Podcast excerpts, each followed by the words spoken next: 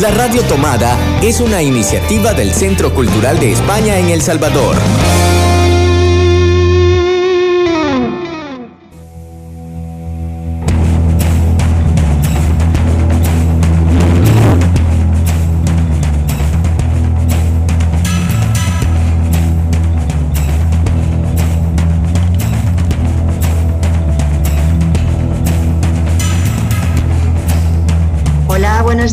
Buenas tardes, buenas noches. Eh, bienvenidos a un nuevo programa de Ayer de Bien Babilonia, el programa de libros y discos del Centro Cultural de España y de la Radio Tomada. Seguimos en nuestro especial, en nuestra serie especial de programas dedicados al coronavirus, a la cuarentena y a la vida. Con nuestra serie Canciones para la cuarentena y lecturas para un encierro, yo me quedo en casa. Sabéis que es nuestro programa número 32 desde que estamos encerrados. Es nuestro, perdón, sí, es nuestro programa treceavo, no 32. Es nuestro programa treceavo. Ya decía, yo no puede ser que hayamos hecho ya 32 programas. Es nuestro programa treceavo, llevamos 13 semanas en cuarentena, en encierro, y seguimos desde casa eh, tratando de llevar las mejores canciones, las mejores lecturas y seguir en contacto a través de la radio para no perder nuestros, nuestras ilusiones, nuestros sueños y seguir pensando y escuchando juntos. En este tercer programa de junio vamos a centrarnos en uno de los tres ejes de los que hablábamos la semana pasada. Sabéis que el Centro Cultural cada mes se, organiza su programación en torno a un eje temático, pero en el mes de junio tenemos tres. Como no éramos capaces de decidirnos por uno, hemos estado trabajando en base a tres ejes. Uno es el medio ambiente, ya que se celebró el Día Internacional del Medio Ambiente. Y además eh, no es una fecha que celebremos, sino que rememoramos, que conmemoramos y, que utilizamos para visibilizar la tremenda situación que atravesamos en el planeta. Dicen los expertos que aún estamos a tiempo, pero como dicen los compañeros medioambientalistas de Extinction Rebellion, el tiempo se acaba. Hay que actuar, no podemos dejar que siga perdiéndose y, destrozándose nuestra tierra, que es de lo que podemos vivir, porque si no hay vida en la tierra, nosotros no podemos tener vida. Nuestro otro eje es la diversidad sexual y los derechos LGTBI, LGTBIQ con insistencia en todos los Q y en todos los más porque queremos ser lo más amplios, abarcantes e inclusivos posibles. Cada ser humano es y también hemos tratado de visibilizar este eje a lo largo de nuestros programas, de nuestra programación del Centro Cultural y también de nuestros programas en Ayer Te Vi en Babilonia. Y ojo, avisamos que el próximo programa estará centrado en eso, ¿verdad, Marvin? Y tenemos un montón de lecturas al respecto. Así es, gracias por... Perdón, adelante, adelante, Marvin. Sí, sí, gracias por estar con nosotros y nosotras aquí en Ayer Te Vi en Babilonia. Eh, este mes es muy diverso y prueba de ello son la diversidad de temas y programas que estamos compartiendo con ustedes en eh, la radio tomada y por supuesto eh, aquí en Ayer Te Vi en Babilonia. Damos la bienvenida a nuestro invitado de esta ocasión, un, ex, un experto en música.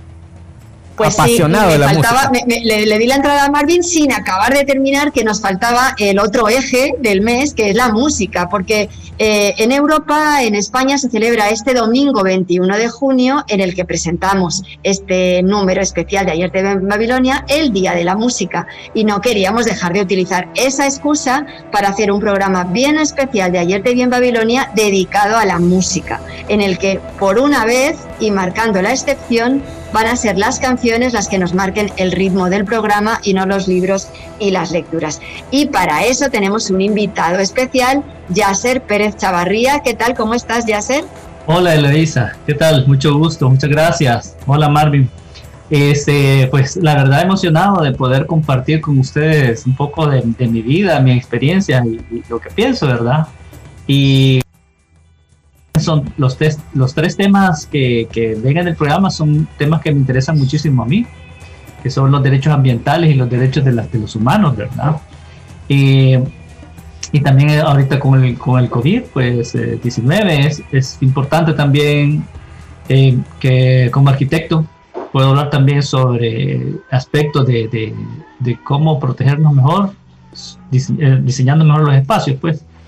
Entonces, este, la verdad que hablar sobre música es algo que me emociona un montón también. Y libros. Qué bien, pues muchísimas gracias, Yasser, por estar aquí. Eh, además, estábamos, bueno, sé que no se nos olvide antes de dar paso ya a la conversación con Yasser, decir que Ayer te vi en Babilonia es un programa que hacemos cada semana. Marvin Sirieza a los mandos técnicos, que ya ha estado por ahí presentándose. Marvin. Por supuesto, aquí estoy y como siempre con mucho gusto y con mucho cariño de compartir este programa con todos y con todas quienes escuchan la radio tomada en El Salvador y alrededor del mundo. Exacto, y ahí también están siempre, cada semana con nosotros, Ligia Salguero, que hoy no va a poder estar en directo porque la tenemos un poquito enfermita, pero eh, seguro que la semana que viene ya se incorpora y nos ha mandado, como siempre, la recomendación de la mediateca. Y Cristina Algarra, por supuesto, que nos apoya en redes y en comunicación. Y aquí eh, Eloisa Baello, que os habla también en los micros. Y Marvin y, yo misma estaremos con Yasser eh, compartiendo lecturas y canciones a lo largo de todo este programa de Ayer te vi en Babilonia. Y Yasser, yo creo que como el programa va a girar principalmente en torno a la música, vamos a empezar por otra pregunta que es inevitable a cada invitado que tenemos en Ayer te vi en Babilonia.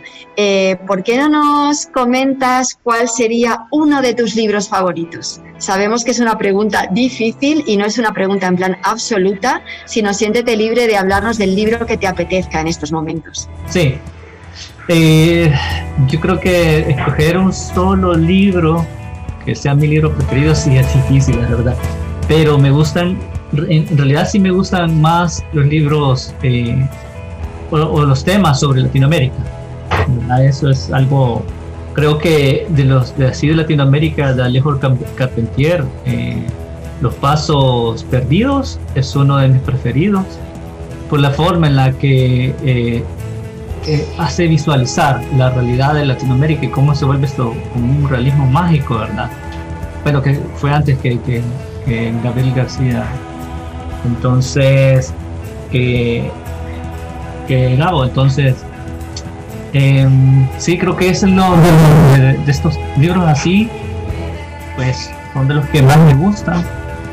También este de Roberto Bolaño, me encanta también un montón.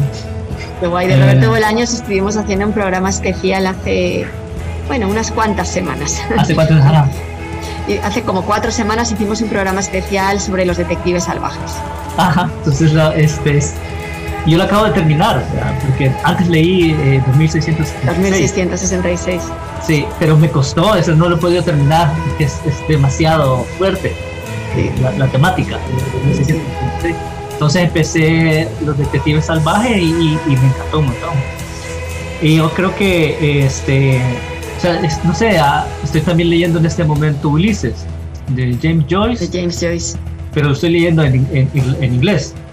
Eh, no, no, porque quiero conocerlo más, su forma de, escribir. Entonces, y como viví en Inglaterra, eh, entiendo más que vivía en Manchester y, iba bastante a Liverpool, entonces eh, la unión, la, cultura irlandesa también se mezcla en esa, en ese, en esas ciudades portuarias, ¿verdad? Productivas.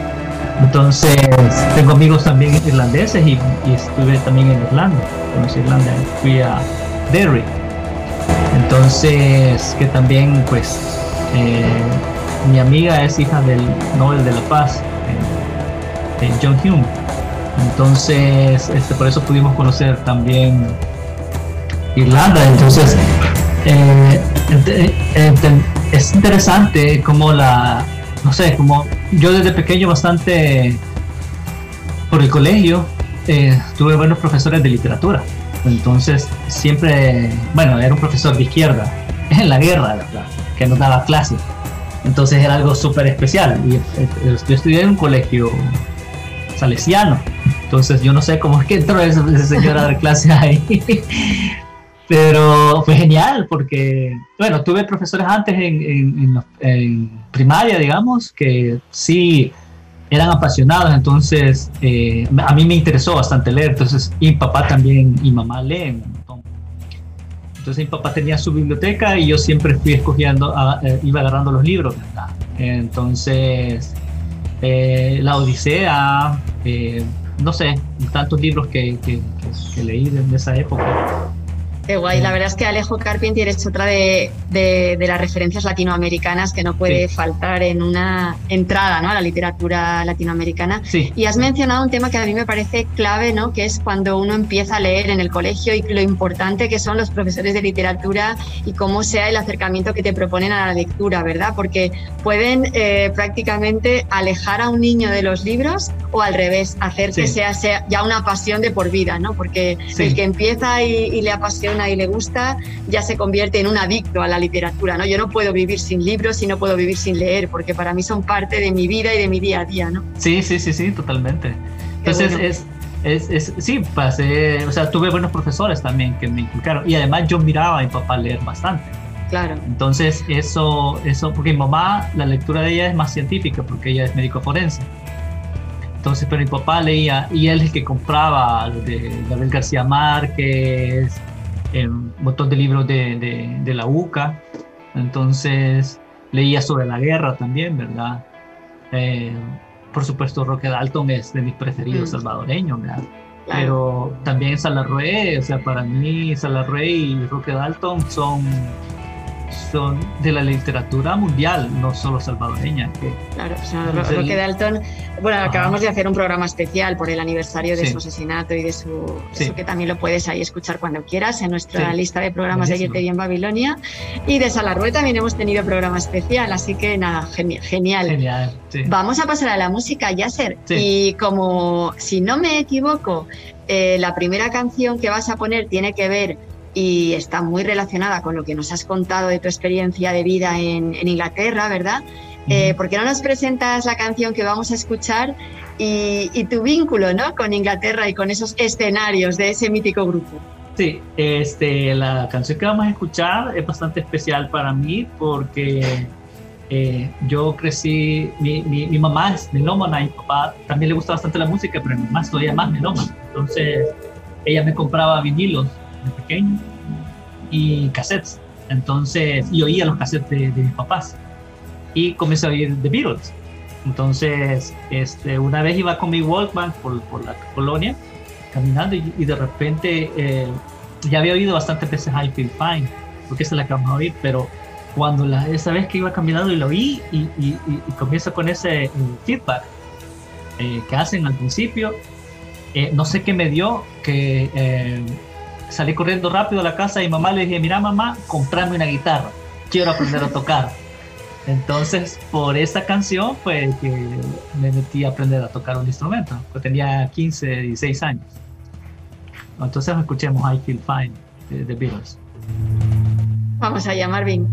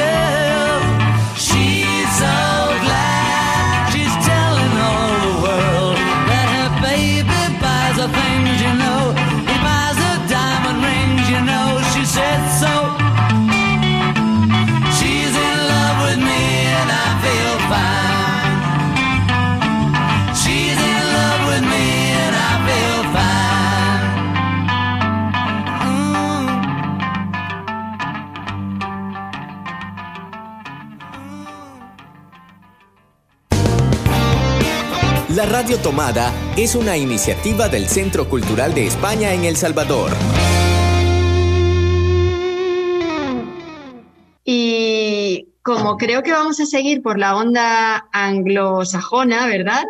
Eh, Yasser, cuéntanos también, me imagino que el haber vivido unos años en Inglaterra tiene que marcar, ¿no? También el oído musical de alguna manera, aunque al menos también en España lo que en mi generación se refiere, que voy un poco delante de vosotros, creo que todos eh, crecimos con esa influencia de la música inglesa, eh, desde Sex Pistols hasta The Clash, a muchos otros más, eh, fueron como grandes referentes ¿no? musicales para todos los que vivimos en esa época. Entonces, cuéntanos un poco sobre esos años allí ¿no? y, cómo te influyeron musicalmente. ¿Puedes activar tu micrófono, por favor? Sí. fíjate que cuando cuando empecé a tocar este, el instrumento, entonces eh, comencé a formar una banda en el colegio y después esta banda pasó a la universidad. La formamos en la universidad y la universidad nos echó. esta, esta fue ¿Os echó como banda o como estudiantes? No, como banda, como banda. no, como estudiantes seguimos. Este, en la UCA estábamos como grupo de la UCA y, esta, y la, nos echaron de la universidad, así en realidad. Pero en realidad fue algo bueno porque fue algo que nos hizo madurar, de, decir, vaya, ok, ustedes ya comenzaron aquí, hoy este, esfuércense. Realmente no lo reclamo, sino que fue algo este, necesario. Eh, entonces, eh, tocamos un montón en el, país y de repente hubo una oportunidad con una amiga inglesa y su pareja en ese entonces es un salvadoreño, amigo de nosotros, y se le ocurrió, ¿por qué no íbamos? Entonces, en el 2003 fuimos a, Liverpool eh, y Manchester y nos quedamos solo tres semanas. Entonces, pero también fuimos a Irlanda. Entonces fuimos a Derby y fue interesante porque eh, em, fue conocer este, esta, la cultura anglosajona, fue, fue, fue muy interesante porque uno solo lo, ve como en las películas, eh, en la música, en la literatura, ¿verdad? De ellos. Y eh, las películas también, todo esto fue súper interesante. Entonces también conocer de Derry, que es en Irlanda del Norte, en una ciudad que tiene una polarización súper grande, parecida a El Salvador. Entonces nos entrevistaron en la BBC de ahí de Derry y entonces fue súper interesante porque hablábamos con el DJ y nos decía, sí, pero es que El Salvador y, eh, y este Derry, ¿verdad? Es, en Irlanda del Norte tiene un montón de, parecidos por la, polarización, extrema entre católicos y evangélicos, porque ahí, ahí así es. Entonces, eh, fue interesante conocer de, esto, porque además, por la gente que fuimos a Irlanda, eh, era gente que, fue gente que ayudó bastante a la guerrilla eh, en el país, en la guerra. Entonces, siempre nos movimos más en círculos de, gente de izquierda, eh, con la banda. Eh, no, eh, no, es que seamos partidarios de, algún partido, pero sí eso era, es porque la música de la banda también de Super Paquito Chuck es, es música de protesta, realmente canciones de amor tenemos unas dos y el resto de canciones que son como 45 son de diversos temas. Entonces, eh, pero fue súper bueno. Después en el 2004 sí ya estuvimos ahí, solo estuvimos seis meses, eh, pero ya fuimos probando porque queríamos eh, de Alemania, alguien de Múnich nos, nos, iba a hacer un contrato para, para grabar un disco, pero no, al final decidimos no tomarlo. ya cuando vimos el contrato y todas las condiciones, era una, una condiciones de esclavitud prácticamente. Entonces empezamos a conocer más de la industria musical. Entonces eso sí creo que fue algo bien interesante para nosotros, porque nosotros no fuimos, o sea, fuimos solos. No es que alguien nos llevara, ¿verdad? Sí, nos ayudaron amigos y amigas allá, eh, sobre todo una amiga Claudia Núñez. Entonces, eh, eso fue la... Eh, a ver, por ejemplo, ver la película The Wall de Pink Floyd y estar viviendo en Inglaterra, porque ya ahí sí viviendo en, Manchester, es, o sea, uno ya vive. Otra dimensión. otra dimensión, entonces ya vive la vida inglesa. y nosotros nos atravesamos la ciudad caminando o en bicicleta, porque el transporte público era carísimo, es carísimo en Inglaterra. Entonces nos hizo conocer bastante y acerca de la, historia, porque más estando en Manchester, eh, conocer cómo, cómo sucedió la revolución industrial, para mí como arquitecto, ¿verdad? Eh, como músico, como alguien que a mí me interesa mucho el arte, eh, y conocer, bueno, la parte donde Marx y Engels se conocieron, ¿verdad? Porque Engels llegó porque el papá tenía una fábrica ahí, ¿verdad? De, textiles. Entonces, y vivir eso de cómo ellos construían edificios, eh, que le llaman, ellos llaman mills, que son las fábricas donde producían las, las telas o la ropa y la bajaban directamente a, a, a, las, a, las, a las entradas del río que hicieron en la ciudad, porque la revolución industrial metió, ¿verdad?, todo el agua. Entonces, ver las esclusas, que uno solo las ve en el canal de Panamá, digamos, en documentales, ¿verdad? Pero ya verlas ahí de ríos angostos, donde, donde pasan los barcos que llevaban de las cargas. Entonces, eso también fue interesante porque eh, la, eh, la producción musical de Manchester hacia el mundo es impresionante. Y la de Liverpool no se diga, y la de Londres también, ¿verdad? Entonces, estuvimos nosotros en, en medio de eso y conocer los venues, conocer la industria, conocer más bandas nuevas, ampliar, ampliar la música, tener ese contacto multicultural también, porque nosotros con la banda tocábamos en cualquier lado, o sea, como, como aquí. O sea, tocábamos en un bar eh, jamaiquino, donde éramos bien amigos, ¿verdad? Entonces también tuvimos alguien que un, un, amigo jamaiquino que nos estuvo ayudando mientras andábamos allá de gira. Eh, entonces, eh, fue un crecimiento realmente eh, intelectual, cultural, impresionante, pues, por, por, realmente ver cómo hacen ellos casi todo bien hecho, perfecto. O sea, las construcciones de las aceras, las calles, todo, está normado, ¿verdad? Entonces, y lo mismo es el resto de Europa y España también, pues, tiene, tiene ese avance cultural que al final yo he estado estudiando últimamente bastante sobre ciudades porque me estoy especializando más en urbanismo. Y pero me pongo a pensar, ¿verdad? Porque eh, la cultura solo se puede transmitir cuando la gente tiene oportunidades. Y las oportunidades se dan cuando las ciudades están bien diseñadas. Es decir, que a mí me toma poco tiempo llegar a cualquier lugar a estudiar o aprender o a, a lo que sea y nuestras ciudades en América Latina no, son, son de suburbio. Y las ciudades de suburbio son súper dañinas para, para, para, nosotros, porque la gente en suburbios acá, para decir yo voy a ir al teatro, es imposible. Si hay, tengo una, hay una obra a las 7 de la noche, 8 de la noche, hay un montón de gente que queda marginada, ¿verdad? O un concierto, o ir a un especial del Centro Cultural de España. eso es, eh, no es para toda la gente. Entonces, mientras que en estas ciudades europeas es, es posible. Es cierto, ¿verdad? Siempre hay costos y todo, y no, no es tampoco que no todo es gratis, pero las ciudades están diseñadas para que puedan crecer culturalmente. Y hay una cosa que, noté muchísimo cuando empecé a vivir en, América Latina, eh, que es el tema del coche, por ejemplo.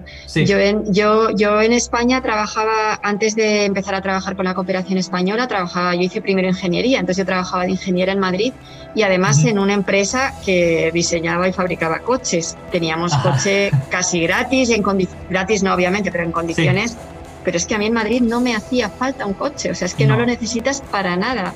Tienes el metro prácticamente de puerta a puerta o el autobús con precios muy módicos, además te pagan el transporte público las empresas, con lo cual realmente si tienes el transporte público ya cubierto por el trabajo, y yo vivía en el centro, con lo cual podías ir andando a todas las cosas, no necesitas el coche y se camina mucho más y se vive la ciudad más eh, de, cerca, ¿no? Yo eso es una de las cosas que noté muchísimo y, me gusta lo que estás comentando, ya sé, porque nosotros estamos trabajando en un proyecto que se llama Experimenta Distrito, que aquí a, América Latina lo hemos, lo hemos, trasladado como Experimenta Ciudad, ¿no? Por la connotación de distrito que en cada país de América Latina se entiende de manera diferente. Entonces lo hemos trasladado como Experimenta Ciudad y vamos a hacerlo en la zona del centro histórico, ¿no? Y, lo que planteamos con este proyecto es volver como a tomar la calle de alguna manera, o sea, tomarle el pulso a la calle y tratar de hacer que sea más fácil que la cultura y lo cultural, entendiendo cultura como muy amplio y algo muy, muy abarcante, pueda llegar a todos, a la señora que está vendiendo en su puesto de la calle y que realmente está transitando por el centro histórico porque luego se va a dormir a otro sitio, al que es curioso por la cultura y se acerca al centro para un evento cultural, ¿no? Entonces, eh, muy interesante lo que estás diciendo y de hecho estamos organizando para septiembre en torno a este proyecto un pequeño congreso encuentro de urbanismo, así que ya te avisaremos porque igual te interesa participar. no sé si como ponente o como participante, ya veríamos. Como quieran, como quieran, sí, la verdad que este, fíjate que eh, es interesante porque eh, realmente hay que discutirlo para que la gente pueda entender de que es necesario cambiar las ciudades y hay que regenerar los espacios. El centro histórico ahorita eh, no está regenerado, está casi en, en, abandono, pues, o sea, la ocupación del centro histórico es del 20%. Entonces, si nosotros no tenemos acceso, las personas no tienen acceso a, a crecer culturalmente, no hay discusión, ¿verdad? Yo no, si yo no conozco a alguien más que sea diferente de mí, que tenga otras ideas, que tenga otro, otro, otro, otro background cultural, musical, entonces no puedo crecer. Ni siquiera, puede, ni siquiera podemos debatir ideas.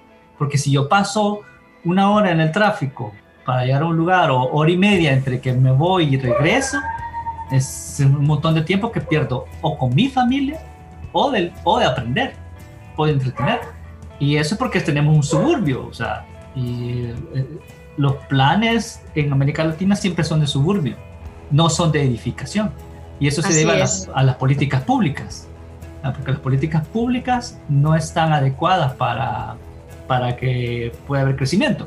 Entonces, si volvemos otra vez a España, a Europa, ¿verdad? Eh, Inglaterra, porque también viví en Barcelona.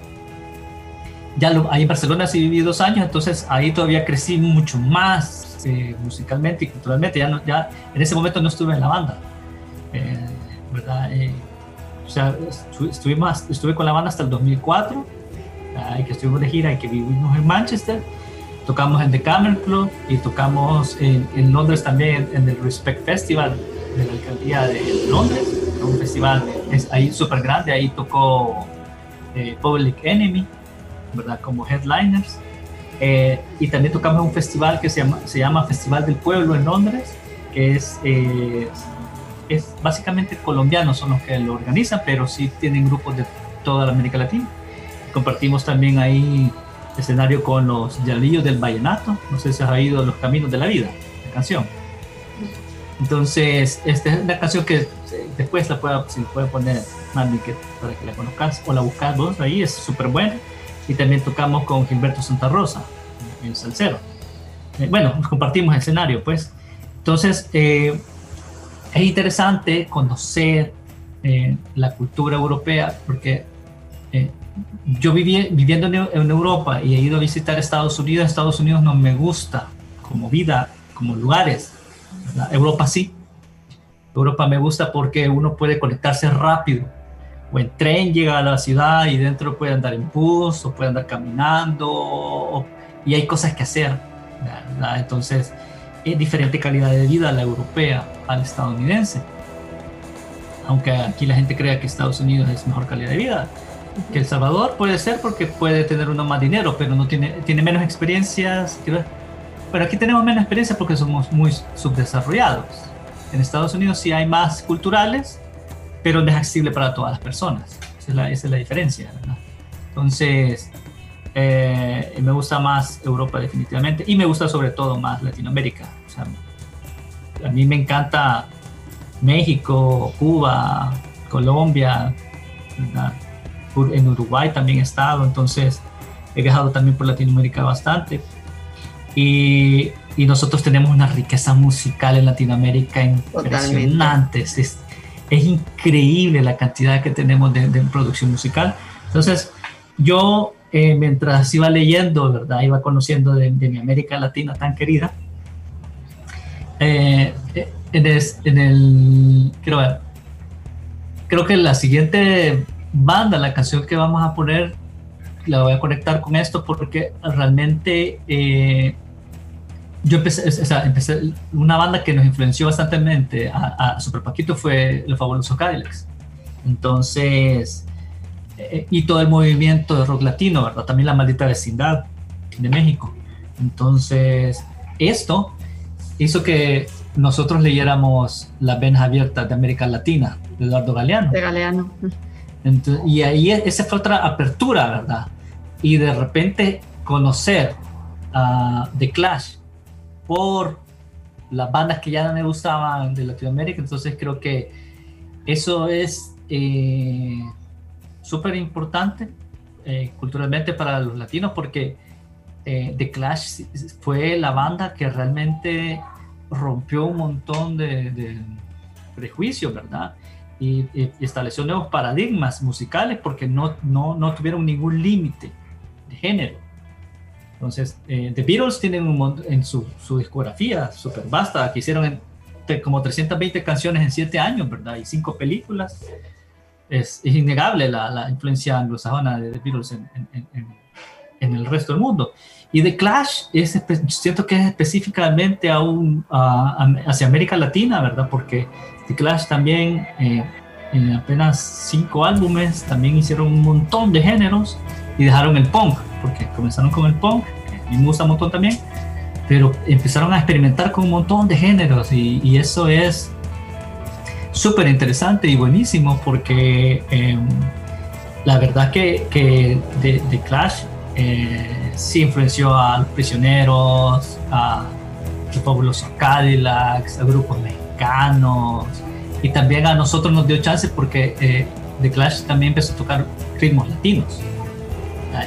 Y eso hizo que la gente se animara a experimentar también, no solo en el ska, porque el ska es inglés, bueno, es jamaiquino que se, se, profundizó todavía más en, en Inglaterra, y el reggae también entonces, es, esa, esa mezcla como que de, África, Latinoamérica, Latinoamérica, los anglosajones, los anglosajones otra vez de regreso, y ese ir y venir, y el rock estadounidense, ¿verdad? También que fueron como una especie de, de, perolo donde metes un montón de influencias musicales y luego aparte también fueron muy importantes como referentes sociales, ¿no? Porque tenían como un gran compromiso social y crítico y, fue un compromiso que les acompañó siempre de alguna manera, ¿no? Entonces, no sé qué canción vamos a escuchar de The Clash, ya sé. Sí, vamos a escuchar eh, Training Day del álbum, eh, eh, ¿cómo se llama? lo voy a sacar. Ahí la colección de vinilos ya es el detalle perfecto.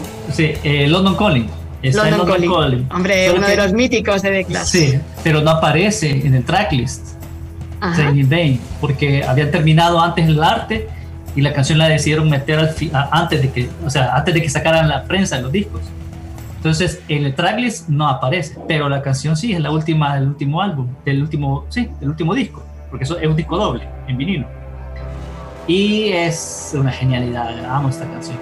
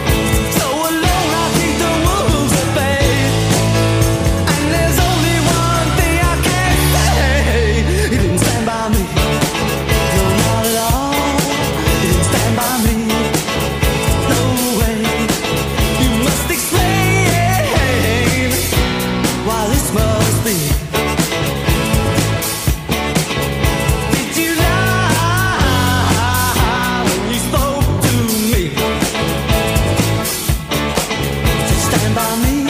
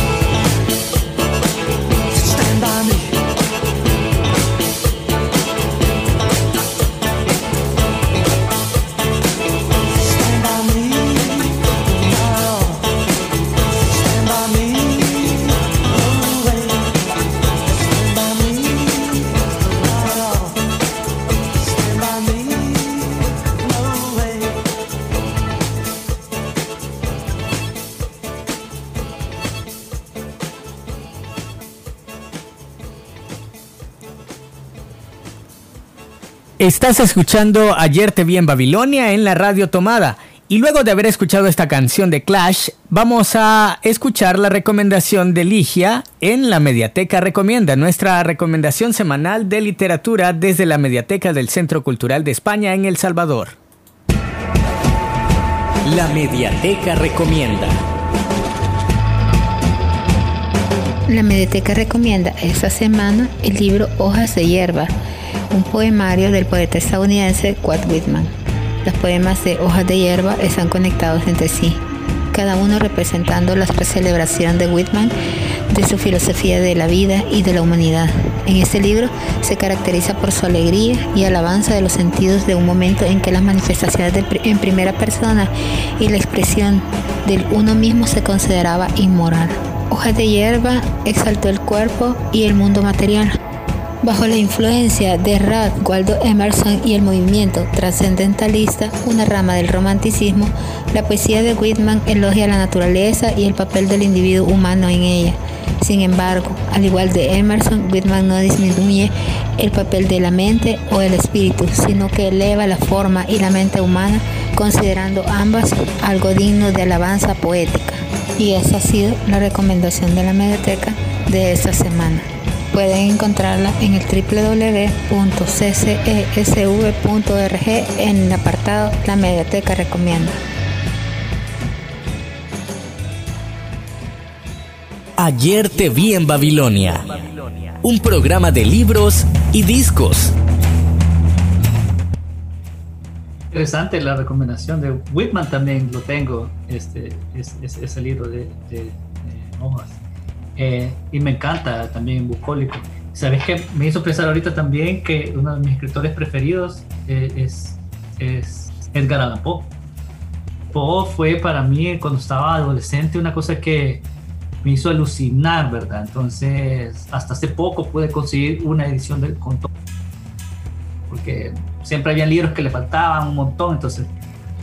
Y es una edición súper hermosa, entonces bueno, sí, es que la literatura es, lo mejor. Es que por eso en este programa disfrutamos, porque somos eh, ávidos lectores y escuchadores, escuchadores creo que me he inventado esa palabra, pero bueno, eh, escuchadores de música, entonces disfrutamos en cada programa, ¿verdad Marvin? Y creo que Marvin tenía ahí una pregunta que estaba ahí guardándose en la recámara. Eh, no, solamente quería preguntarte cómo influyó eh, la música, eh, o mejor dicho, la literatura en las composiciones que hacían como Super Paquito Chac. Sí, fíjate que lo que pasa es que en la banda todos leemos y escuchamos un montón de, diferente música. esa época era súper importante, entonces también nos compartíamos libros. Aparte de compartirnos discos y compartir música, y también mirábamos películas juntos, entonces es un amor por, por todo el arte, ¿verdad? Entonces, eh, Saramago también es uno de nuestros escritores preferidos, uno de los míos preferidos.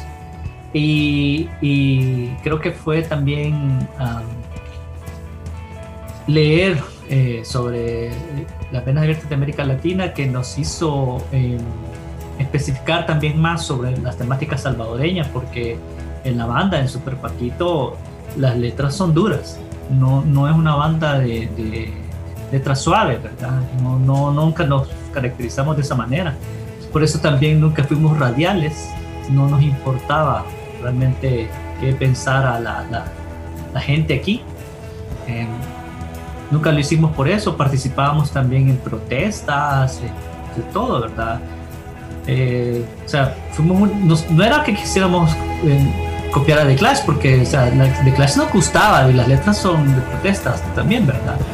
O como los prisioneros, ¿verdad? Los prisioneros también que estuvieron activos durante la dictadura militar en Chile y lo que escribían y lo que cantaban era súper valiente para ellos, ¿verdad? Nosotros no, nosotros ya fuimos eh, de la posguerra, Nosotros formamos Super Paquito en el 95. Este año ya estamos cumpliendo 25 años de la banda.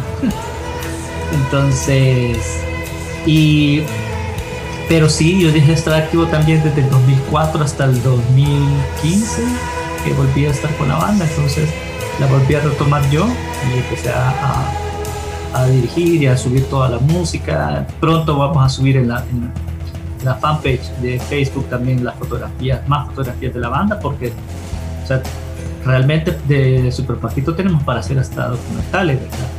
Grabamos un montón de, de videos allá en, en Inglaterra de lo que estábamos haciendo y un montón de aventuras que pasamos. Fue genial. Y conocer un montón de gente, ¿verdad? Entonces también eh, nosotros siempre tuvimos discusiones políticas con toda la gente con la que llegábamos, porque hablábamos de lo que hacíamos. Cuando tocamos en el Respect Festival, el Festival es un festival grande que se hace anualmente en Londres, que The Clash tocó en ese festival, pues, porque es contra el racismo. ¿verdad? Por eso es que Public Enemy era el headliner y, y, nosotros estábamos en un pabellón, tocamos ahí un pabellón en solidaridad con Cuba. Uh -huh. eh, tocaron músicos cubanos y estuvo súper genial. Eh, fue interesante porque nosotros eh, empezamos a ver cómo es que funcionaba la industria musical en Inglaterra, cómo es de diferente. Aquí no tenemos venues, por ejemplo, musicales. No, no, no hay. Eh, digamos que la Luna fue un tipo de venue, pero no está, nunca se adaptó, nunca, la arquitectura no es la adecuada para un venue. Un venue tiene una arquitectura específica. No es un restaurante que uno puede llegar a bailar y comer. Y, eh, Aunque podríamos decir que los venues latinoamericanos son de un tipo de, de, de forma. ¿verdad? Porque igual a mí la música tropical me encanta un montón. O sea, amo la cumbia, amo la salsa, eh, sobre todo la salsa brava. Y, eso también se, se, notaba en la banda, porque a, a todos nos, nos, gustaba. O sea, nos gustaba siempre el anglosajón el estadounidense, pero siempre nos gustó la música latinoamericana un montón. Yo creo que en esas mezclas también surgen las propuestas como más ricas, ¿no? Musicalmente. Sí. De repente cuando puedes mezclar y eres capaz, porque tienes el suficiente bagaje musical para poder mezclar desde una influencia de cumbia a luego algo punk inglés. O sea, si, sí. si eres capaz de amalgamar todo eso, eh, tiene que ser por fuerza eh, interesante e importante, ¿no? El resultado de alguna manera. Sí, nosotros, fíjate que aprendimos eso también con la banda, porque la música, vaya, por ejemplo, hay canciones que, que hay cuatro géneros en una canción, y de canciones a canciones hay distintos géneros, entonces eh, era bien difícil que la gente nos clasificara de alguna manera, entonces nosotros decíamos, no, somos rock latino, pues y qué más, no podíamos decir, porque realmente que nos etiquetaran de alguna manera, nos decían, es ustedes son fusión, ¿verdad? Sí somos fusión, pero es más como la forma de música popular, porque es como pop rock, pues es rock pop, es rock reggae, es rock punk, es ska, es salsa, es electrónica, porque también hicimos música electrónica también. Entonces, y han ocupado música de nosotros electrónica o, o, de la banda, porque también hicimos una canción para, dos canciones para Monseñor Romero. Y la han ocupado como soundtracks en distintos documentales o uh, también para grupos de teatro han ocupado canciones de nosotros. Y eh, sí hemos sonado sonamos en Estados Unidos en distintas radios también latinoamericanas de donde ponen música latinoamericana. Y pero es interesante porque realmente nosotros no tenemos ni un video de ninguna canción. O sea no, no tenemos un videoclip de una canción. Nunca hicimos eh, solo nos dedicábamos a hacer canciones, ¿verdad? Entonces, es eh, la, no sé, en, la, en mi vida, pues, también particularmente, a mí me ha interesado conocer bastante sobre la ciencia. Y estar en, también cuando ya estuve en Barcelona y empezar a aprender más cómo, cómo diseñar las ciudades, cómo funcionan, cómo es que, por, por qué es que eh, en, en Barcelona llegan las bandas o en Madrid o, o, en Valencia, ¿verdad? O sea, la ciudad tiene la fábrica para, la, para una buena cohesión y dinámica social. Y, y eso hace que sea enriquecido, ¿verdad? Y con, más con la inmigración de distintos lugares.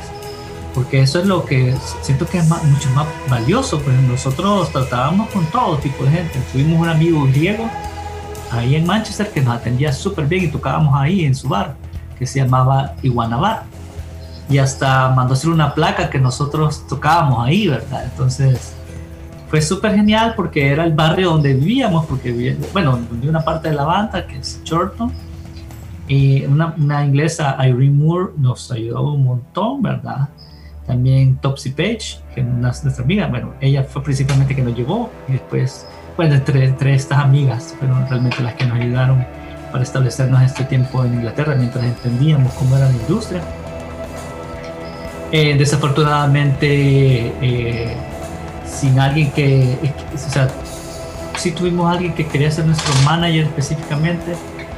Una vez casi nos presenta con el productor de News, íbamos a tocar en un, lugar, pero eh, porque habíamos cancelado en este lugar un concierto una semana antes, se el dueño y dijo que no tocáramos, entonces ya no nunca nos vio el, este productor de Muse y saber qué hubiera sucedido, ¿verdad? Pero era interesante porque también eso me hizo pensar a mí un montón sobre qué es la industria y qué se ha transformado. Entonces, una cosa que creo que hasta ahora la voy comprendiendo hasta hace poco tiempo, antes era bastante reacio a entenderlo por prejuicios, es el reggaetón. El reggaetón es un tipo de expresión musical tropical, musical, que eh, en realidad sí es que, no es que me encante ahora, pero ya lo oigo, lo disfruto, eh, entiendo el, el, el, género, pues, de qué se trata, ¿verdad? Porque también es, es como tipo candombe, de que es, y es más, es más el, el, estar con tu pareja bailando, ¿verdad? O sea, es, es otra cosa. Y además, además yo creo que cada género tiene que conocerse como en su, en su totalidad y en su origen, ¿no? Porque yo las primeras veces que oí reggaetón, que era lo más comercial que te llegaba a las radios en España en aquel momento, a mí me parecía un género pues, realmente horroroso, por ejemplo, así directamente. Sin embargo, me acuerdo que en aquella época, pues creo que era 2002 o 2001, que viajamos a Cuba y estuvimos en la Isla de la Juventud y allí es uno de los focos más importantes de reggaetón de Cuba. Si tú estás en un festival ah. underground de reggaetón en Cuba, ves otro reggaetón que no tiene absolutamente nada que ver con lo que te llega a la radio comercial española. es otro nivel, es otro tono, es otra oscuridad, o sea, son otras letras, es otra cosa. Entonces ahí ya empiezas a ver que al final, como todos los géneros, ¿no? Tienen sus, te puede gustar más o menos, porque cada uno tiene sus gustos, pero tiene sus cosas buenas y tiene sus canciones bien armadas, bien escritas y potentes, ¿no? Musicalmente, con independencia de que luego llega a lo mejor otra cosa del género a las radios más comerciales y a las emisoras más comerciales. Sí, porque ese es otro de los grandes debates. Sí, y ya ser, vamos a por la tercera canción. Ah, por eso que estaba hablando de esto. Te dejo que nos la presentes. sí, esta canción que viene ahora es, se llama Señor Matanza, es de Mano Negra, y es del álbum Casa Babylon, que el programa pues de ustedes se llama Casa Babylon, imagino que tiene que ver por eso. no realmente. No realmente, pero es interesante también la forma en la que la banda eh, habla de Casa Babylon como es cómo es que en el mundo suceden todas las, cohesiones culturales, ¿verdad? Y escogí esta canción porque sí, a mí me encantó cuando salió, ¿verdad? Entonces, ah, después ahora reconozco que ahí viene, o sea, eh, eh, Manu Chao y la banda pues copiaron realmente del dancehall la, este tipo de síncopa y, de, y de que al final uno lo va a oír al final de, los, de, los, 90 en América Latina, cuando empieza a explotar un montón, aunque estaba el, el, el, general, ¿verdad? El general pegó, pegó muchísimo aquí también, entonces el general es, es realmente uno de los precursores del reggaetón, pero entonces Mano Negra también en la explosión del rock, oír a señor Matanza y más con su letra súper política de cómo este habla sobre alguien que maneja su finca, ¿verdad? Realmente. Eh, alguien que, que, es un finquero que maneja terriblemente a la gente ¿verdad? y desaparece a los que a los que no están de acuerdo con él.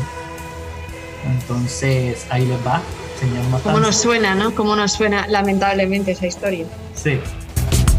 Pues vamos a escuchar si os parece, señor Matanzas, y, y después ya entraremos en la fase final de nuestro Ayer te vi en Babilonia, que toma su nombre de un libro de Lobo Antunes que se llama Ayer no te vi en Babilonia. Ah. Pero efectivamente tiene referencias a esa Babilonia como eh, casa donde caben todas las culturas, todas las voces, todas las músicas y todas las literaturas.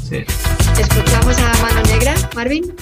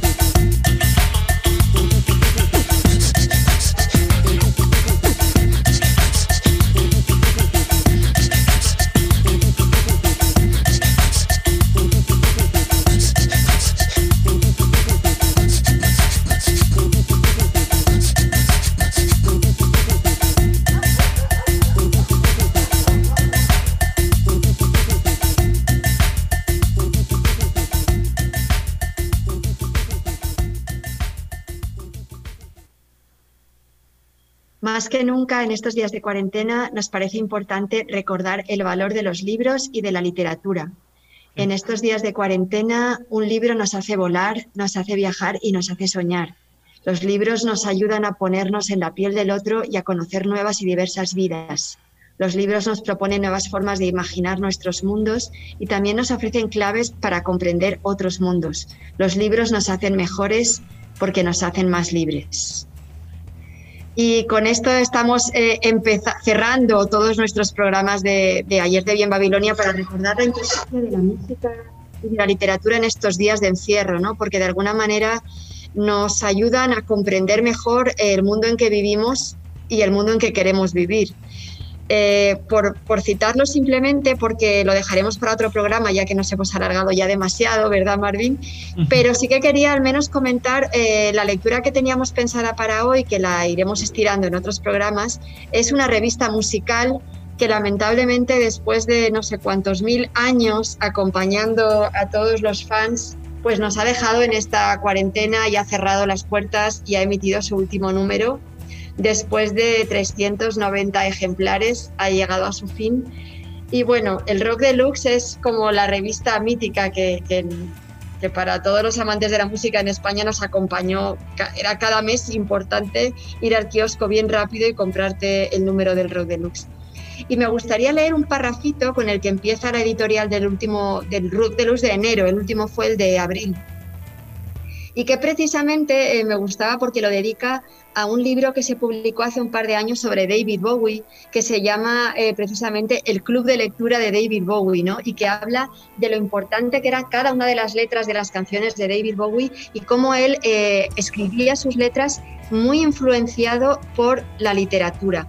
Él siempre viajaba acompañado de un libro. Él llegó a decir en una entrevista que prácticamente se leía el libro diario y que no podía pasar un día sin leer. Eh, entonces, eh, os leo un poquito un párrafo de este, sobre este libro. Dice, el avispado crítico literario Jean Martí Cervera, de Blackie Books, ideó el libro El Club de Lectura de David Bowie, obra que propuso escribir al periodista británico John O'Connell quien le había entrevistado a Bowie en repetidas ocasiones. Ahí surgió la oportunidad de explicar el rastro literario de las canciones de un artista, porque muchas de sus composiciones están basadas en letras filosóficas y referencias literarias, siempre mostrando su gusto exquisito. Pocos textos autocomplacientes y muchas imágenes oníricas. Este volumen da la oportunidad de conocer pormenorizadamente el mundo que ilustró a un Bowie esponja, que viajaba con sus libros más queridos cada vez que salía de gira y que se le recuerda con un tomo en la mano cada vez que se le fotografiaba en algún aeropuerto o en alguna cafetería.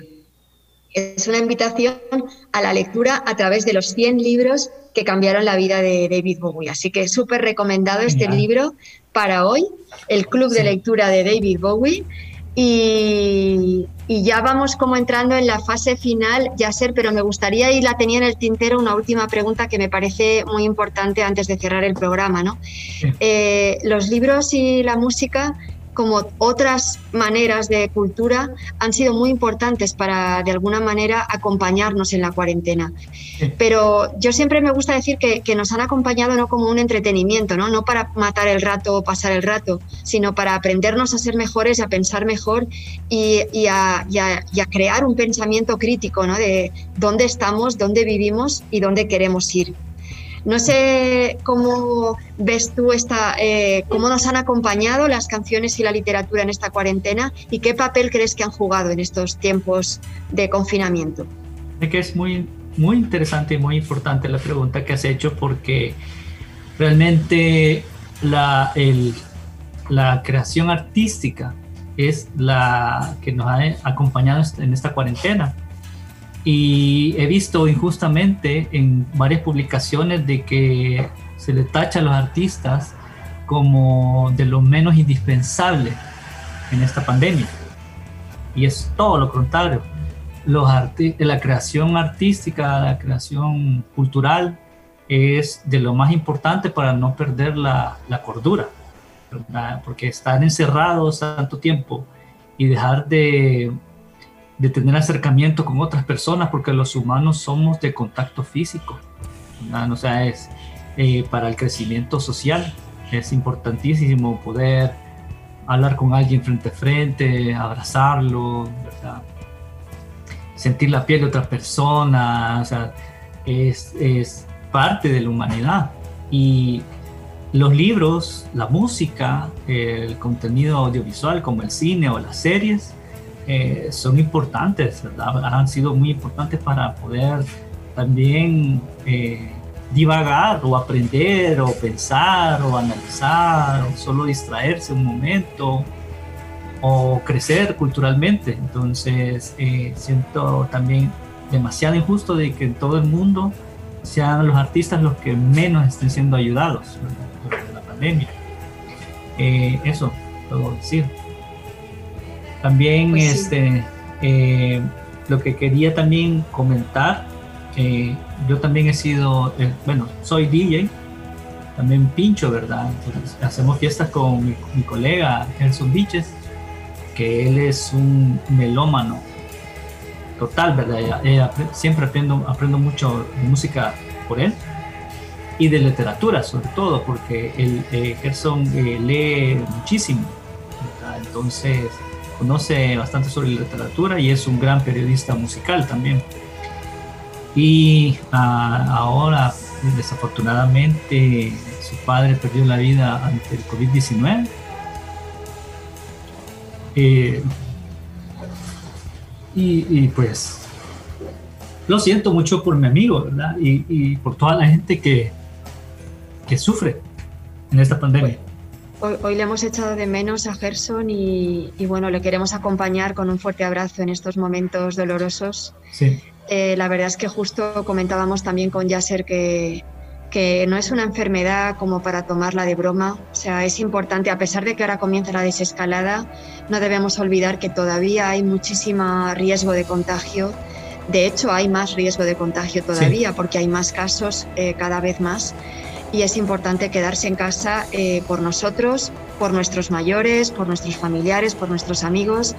Y porque si realmente sube la curva de contagios, nuestro sistema de salud aquí no, no, no tiene capacidad para asumir más nivel de contagios. Entonces, queremos insistir en la importancia de quedarse en casa, hay apertura, y más facilidades para salir, pero el que no tenga necesidad estricta, mejor que se quede en casa y queremos también, como decía Yasser, dedicar este programa al papá de Gerson, que además simboliza a tantas otras víctimas que ha habido cada día como un goteo en El Salvador, en España, en cada país de Latinoamérica, en China, en Estados Unidos, en Europa. O sea, es una enfermedad global que nos está afectando globalmente y de las que todos somos víctimas al final y que nos ha hecho cambiar nuestra manera de ver el mundo.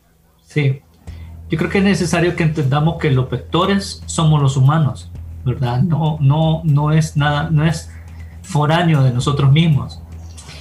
Y por esto también es indispensable que la gente que tenga que trabajar, eh, que no pueda trabajar desde su casa, eh, se rehúse a trabajar en lugares encerrados que estén con aire acondicionado. Porque este, estos sistemas, que no hay ventilación natural cruzada, son los que hacen que más gente se contamine, se contagie, perdón, del COVID-19, ¿verdad? Entonces es algo que todos los trabajadores deben exigir sus derechos laborales y uno de esos es que en su lugar de trabajo tiene que ser seguro. Y los lugares con aire acondicionado es lo peor, totalmente, ¿verdad? Entonces, este, eh, Nada más por eso quería comentarlo, ¿verdad? Porque también este, el papá de Gerson lo, eh, se contagió por, por, estar también trabajando en un lugar encerrado, funcionando con aire acondicionado. Entonces es terrible. Y pues eh, creo que podemos ir también, no sé cuánto tiempo más nos queda. Vamos cerrando, vamos, cerrando. ya y nos queda, por supuesto, una canción eh, que también queríamos escuchar en este programa, que es una canción de Super, Super Paquito Chung, Chunk. Chuck, sí, Super Paquito Chuck. Mira que me lo había apuntado y lo he vuelto a decir mal. Sí, no pasa nada. Así que yo ya me lo he apuntado también para investigar la música de la banda de Yasser, así que ahí voy a hacerlo enseguida en cuanto terminemos. Pero sí que nos gustaría terminar con esa dedicatoria para todas las víctimas de esta enfermedad tan tremenda. Y vamos a escuchar, por supuesto, una canción de Super Paquito. A ver cómo nos la presentas, Yasser, y qué nos cuentas de esta canción. Pues mira, esta canción la hice este, con la banda pensando en los momentos en los que uno eh, disfruta, ¿verdad? Con sus amigos o con su familia o con su pareja. Eh, realmente es una canción muy alegre y se llama Canción de Batalla, que es una canción como para cantarla en grupo con mucha alegría. Entonces, ahí les va, se las se dedico a todas las personas que están escuchando esto, ¿verdad? Y que en otro momento ya vendrán los momentos en los que podremos otra vez bailar, abrazar a la gente, besarla y este, mientras tanto pues nos queda eh, los contenidos de creación artística y culturales. Mientras tanto nos queda la música y nos queda la literatura, ¿verdad? Y nos quedan los amigos y todos los que están ahí luchando al pie del cañón por eh, combatir esta enfermedad ahí en primera línea de alguna manera en hospitales, en limpieza, y a todos ellos siempre también les hacemos una dedicatoria porque gracias a ellos estamos pudiendo quedarnos en casa otros tantos, claro, ¿no? Claro, claro. Entonces sí, un abrazo también muy fuerte a mi amigo Gerson y este, a todas las personas, ¿verdad? Esta estación de batalla. Gracias, hasta la próxima.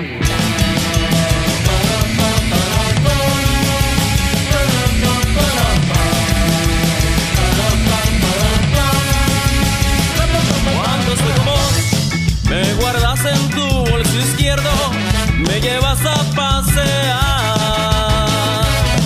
en un bolilo azul. Esta noche te juro, mi amor, que cumpliré nuestro destino. Que te deje si yo te tenga en algún lugar. Resonará la canción que te haga sonreír. Me sacará de tu bolsillo, haremos con la luz de las calles. Bebé, esta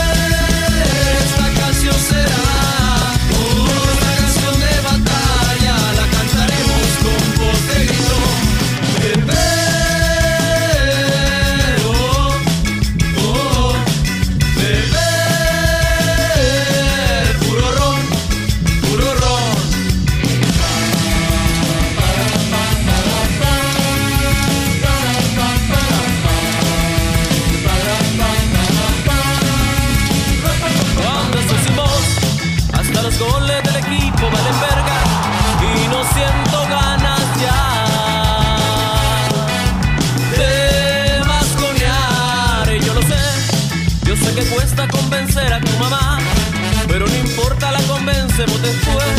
Tengo todo